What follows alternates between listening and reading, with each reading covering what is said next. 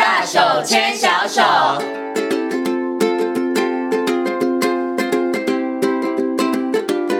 这里是教育广播电台，您现在所收听到的节目呢是遇见幸福幼儿园，我是贤琴。接下来呢，在节目当中呢要进行的单元是大手牵小手的单元。很高兴的在今天节目当中呢，为大家邀请到国立台北护理健康大学婴幼儿保育系的欧志秀副教授呢，欧老师来到节目当中，跟所有的听众朋友、家长们好好来讨论一下，到底要怎么样跟老师沟通这件事情，其实真的非常的重要哈。Hello，欧老师你好。好啊，贤琴你好。对，老师听众朋友大家好。家长怎么跟老师沟通很重要哈。是的，对，因为呢，有的时候家长你自己自认为善意的沟通，但是对于老师来讲，他可能觉得压力挺大的哈。啊，沟通好像跟家长沟通被列为是那个幼教老师，尤其是新手的幼教老师，大概大魔王之一吧。呃 就是不知道要怎么样跟家长沟通，是是是，蛮前面的。对哈，对，所以呢，其实我们今天呢，也好好来跟家长们谈一下，怎么样跟老师有个好的沟通哈。因为真的，我相信啦，不会有家长是恶意的要去攻击老师，对不对？嗯、可是，可能真的很多家长在不经意当中啊，其实你可能伤了老师，或者是埋下了这个没有良好沟通的一个。种子哈，所以我们今天好好来谈这个问题哈。好，不过我想呢，先请老师来跟大家谈一下啦。有些有些家长觉得说，哎，那我要跟老师沟通，那我就是把所有的事情通通都跟老师讲，是这样子吗？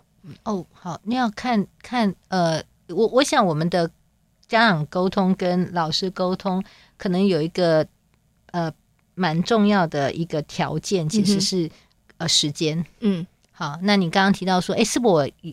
我什么时候一次给他？我要讲多少哈、嗯？那这也跟时间有关。那讲什么哈？那呃，那那所以其实我想沟通跟所有的其他沟通都一样了哈、嗯。那个沟通就是有供给者有接受者嘛哈、嗯。那我们可能当我需要沟通的时候，在什么时间点，其实。呃，比较好，最适合的沟通量。哎、嗯，所以你像刚刚讲说，我是不是全部讲？什么时候需要全部讲？如果我们其实在讨论到一个孩子，我们观察到他有一个呃呃困难的状况，我们需要协助他，但我们需要知道前因后果。他到底害怕什么？为什么大家很喜欢的玩的沙坑，他不愿意下去？好。那我可能就会发现说，哎，那我们可能已经观察他一段时间，老师已经试了很多种方法，但我们还是不知道怎么样帮助他，因为沙土水对孩子是一个很好的一个学习的媒介。那这时候也许就需要很。很多讯息的沟通，嗯，是，啊、就是他哦，原来他是在几岁的时候曾经发生过什么事情？对对对对，好。但是如果说，哎、欸，其实我们今天只是要去做一个呃什么啊？好，那他昨天啊，今天早上出门发生什么事情啊？所以老师可能我们今天呃稍微留意一下他做什么，好、哦，那他就不必讲太多哈、嗯。那或者是在接送时间，那也很有限的时间点。对，所以我想刚刚那个不是一个简单的问题。那去时呃沟通的时间点、沟通的量哈、嗯哦，那呃那个呃双向的还是单向的哦，这个可能都有关系。好、嗯哦，那如果是呃呃刚刚讲说，哎，其实是家长很想沟通一件事情，嗯哼，但是呃老师判断还没有这个需要，嗯、是或者是哎那个。这样能够沟通的时间点，刚好老师没有空，那可能就会产生误会。嗯嗯，不是老师不需要，所有的老师当他在协助孩子的时候，呃，有对这个孩子他所不了解的讯息，能够对他呃认识孩子，或者都是有帮助，都是有帮助。大部分的老师都是欢迎的。嗯哼哼哼哼，对。但是如何呃在合适的时间，那呃必要的一个呃就是沟通的量哈。嗯那我想这些都是有关系的哇，所以刚刚老师稍微讲一下，我就发现其实要沟通真的不容易哈。因为我刚刚讲说要天时地利人和，时间要挑对，对不对？看什么时间，然后内容到底要讲多少，这件事也很重要。然后再来可能说话的方式态度，它其实也是非常重要。像刚刚老师讲内容，哎，我就突然刚才很有所感哦，因为有的时候可能家长觉得说，嗯，有的家长他会觉得真的好多事都告诉老师，可是有的家长觉得这不重要啦。不用跟老师讲，反而让老师讯息不够多的时候，他再去处理这个孩子的一些状况，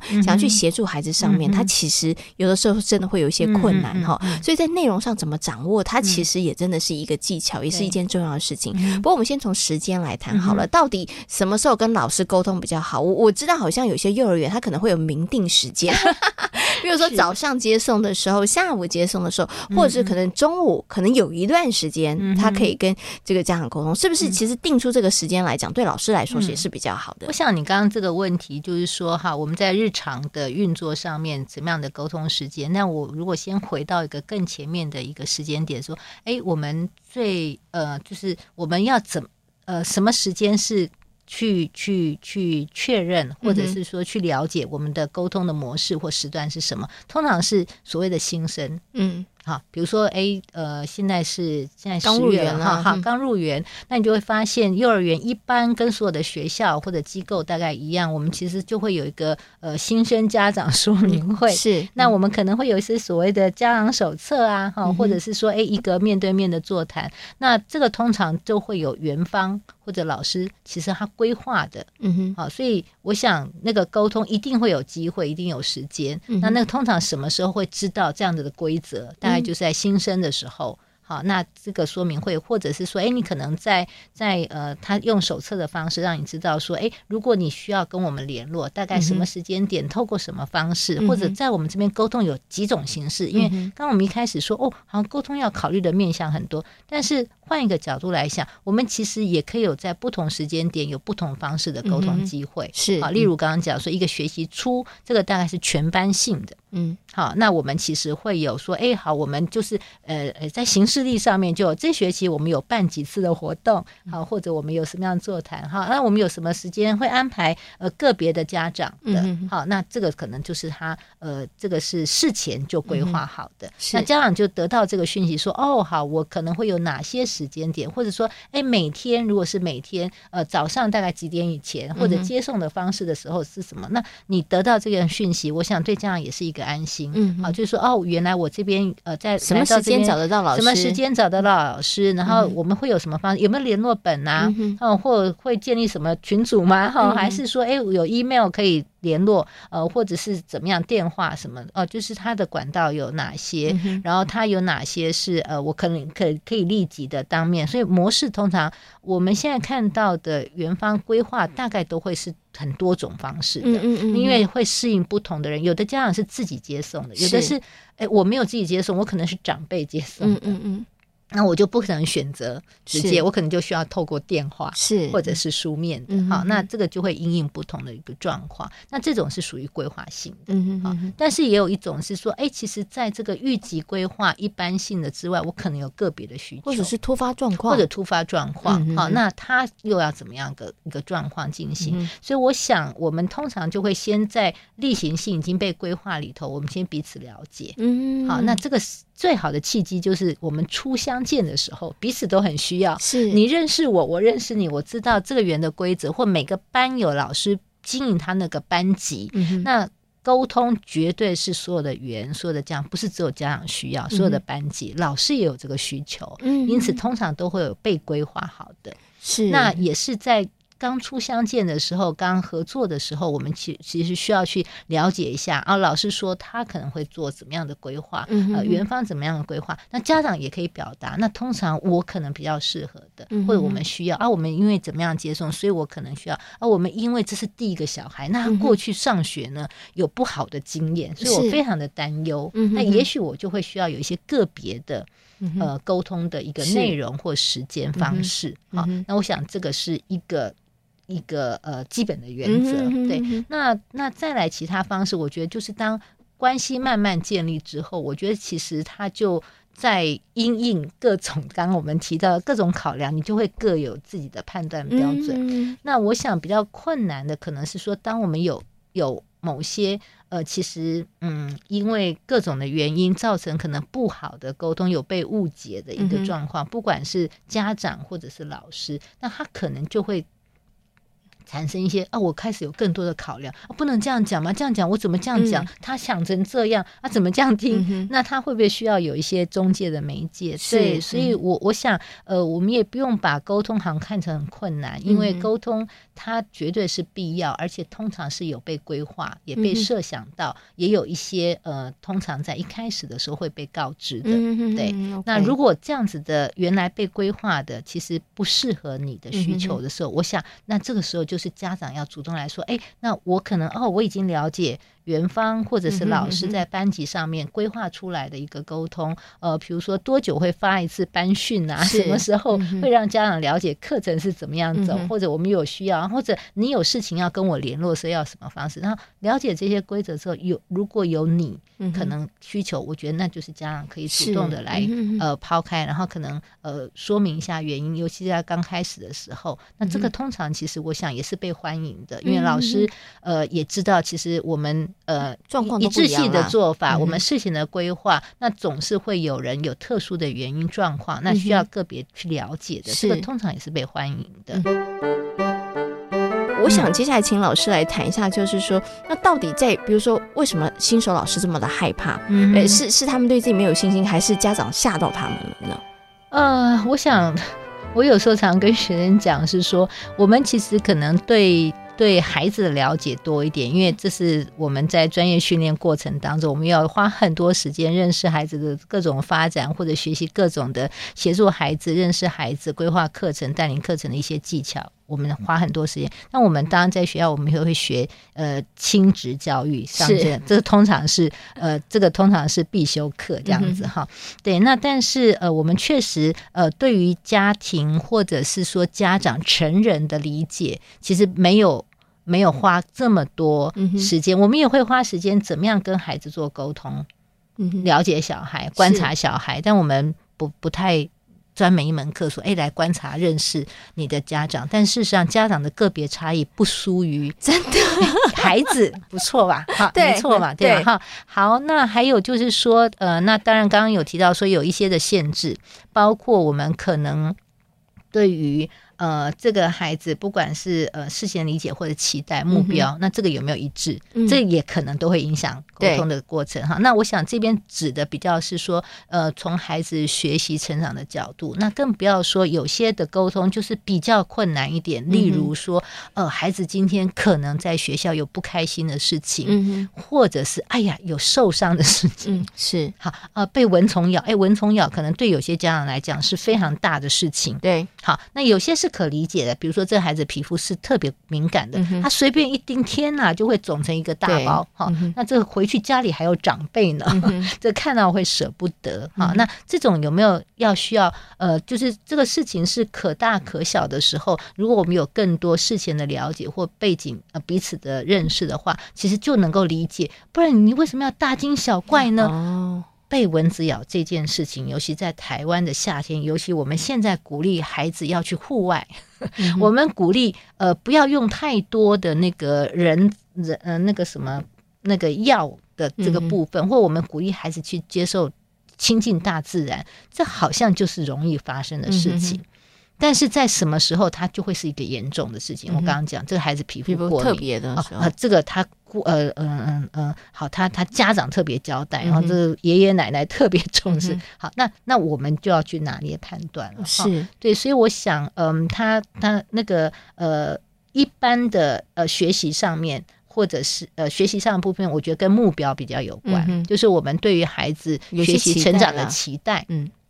那老师会不会有呃配合着他的那个呃孩子需要的一个呃阶段性的？那家长有没有急了一点或者太不急？嗯、我们也会遇到那个家长，就是我们老师观察担心他的孩子可能需要了解要不要特别的协助，因为看起来是比一般的孩子慢。嗯哼，有些家长会觉得说：“哇塞，你给我孩子贴标签。”嗯哼，可是可能要理解，如果我们在一般呃。正常，或者是说，哎，不要讲正常，就是比较专业的一个过程。老师通常不会轻易的跟家长这样子说。嗯、好，这也是自找麻烦。是，好，嗯、我们一定是会有经过一定程序的观察、评估、内部的分析，然后确实觉得需要跟家长做一些讨论了。嗯，好，那可能才会去去去进行这个部分。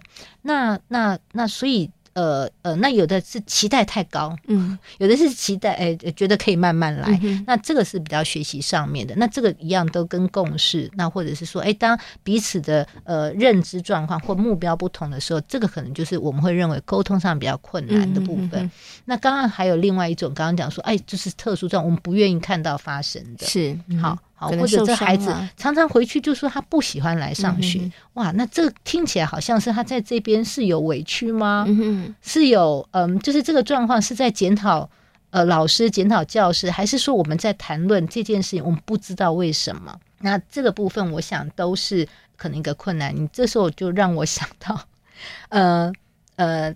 如果我们考虑到这些，那其实彼此的认识、了解，或者是说，哎，我们其实回归到问题的本身来讨论，呃，不要直接去，好像会引起说，哎，你是在说我家长不认真吗？嗯、哦，你在家长我不关心小孩吗？是。就当我们沟通孩子可能慢的这件事情，嗯、老师就要注意这件事情，嗯、不能呃呃衍生了其他容易误会的一个状况。是。嗯、那同样的家长。在讲的时候，老师通常因为如果尤其责任心很重的老师，他会非常 care。哦，这家长特别要讲这件事情，那是我哪里做不好吗？我有没有？那他有没有被误会这样一个事情？嗯哼嗯哼，那我就会想到一件事情，是我曾经在我自己在现场当带孩子当现场老师的时候，有一天接到一个家长的电话。嗯哼。那这样其实跟我们其实已经有一段时间的合作，平常沟通也都很好。但他那天突然在电话中吞吞吐吐起来，我想说：“妈妈今天怎么了呢？”还、嗯、说：“哎呀，我知道平常老师都是很喜欢、很关心这个谁呀、啊，哈很关心这个孩子，然后怎样？他他讲一堆，我想说，妈妈今天发生什么事情？”他说：“没有啦啊，就一定有哈。对”他说：“因为呢，昨天晚上孩子告诉他说，嗯，欧老师呢。”打了他，嗯。的脸。是，那我的反应第一个怎么办？我应该没有打他，然后事情了，对，然后但是他讲这么明显，而且家长显然他看起来，呃，好像他吞吞吐吐，他有听进去，他有听进去，好，但是我我我后来常常举这个例子，我觉得我当时的反应，我也蛮佩服我自己的，但是我真心的这样相信，我说妈妈，谢谢你告诉我，嗯，但是。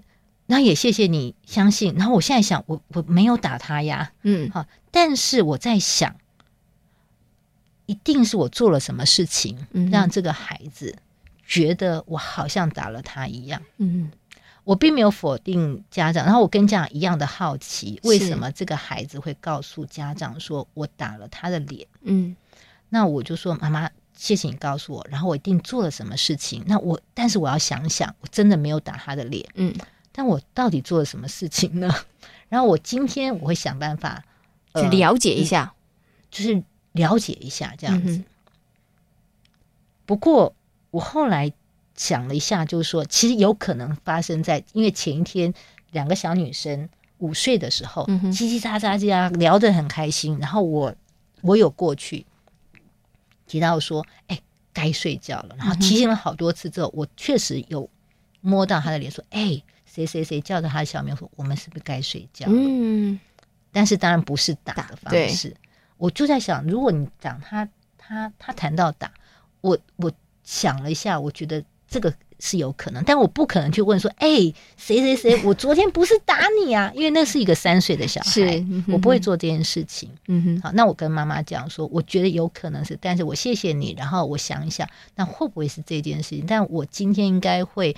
呃，试着，我觉得我一定要做一些什么事情，让他不担心。我不喜欢他，是哦。好，所以我那天确实做一些事情，故意的、刻意的，但是我并没有去问他。昨天我这样子，我不是啊，我没有解释，嗯、因为这也很难去厘清了。嗯、但是我确实相信他心里可能有一些这样子的想法。嗯、所以我其实呃找机会，我那天有抱了他。嗯，我找机会有听听他说话。嗯，他还愿意跟我说话，所以显然呃，也许他昨天不开心，是，但是他应该没有怀疑我对他是呃持续的关爱。嗯、好。那这个事情，我常常在想，这也许是我们在谈沟通的时候，就是我们回归到事情本身。我跟妈妈一样好奇，嗯、但我没有做额外的延伸。嗯、但我真的也把也真衷心的感谢妈妈告诉我这件事情，然后、嗯、哼我也让他放心，我没有我没有怀疑你乱告状我，我也没有怀疑这个孩子，嗯、我。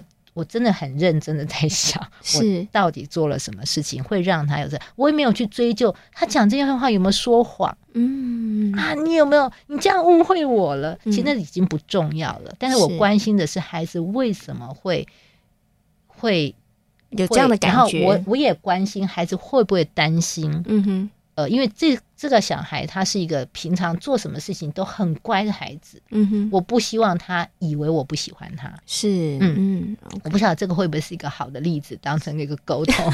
那我常常跟学生讲说，作为一个老师，你不要太害怕，你要欢迎家长告诉你，即使他告诉你的事情，你听起来多觉得，嗯啊，你被误会了。但是如果他不告诉你呢？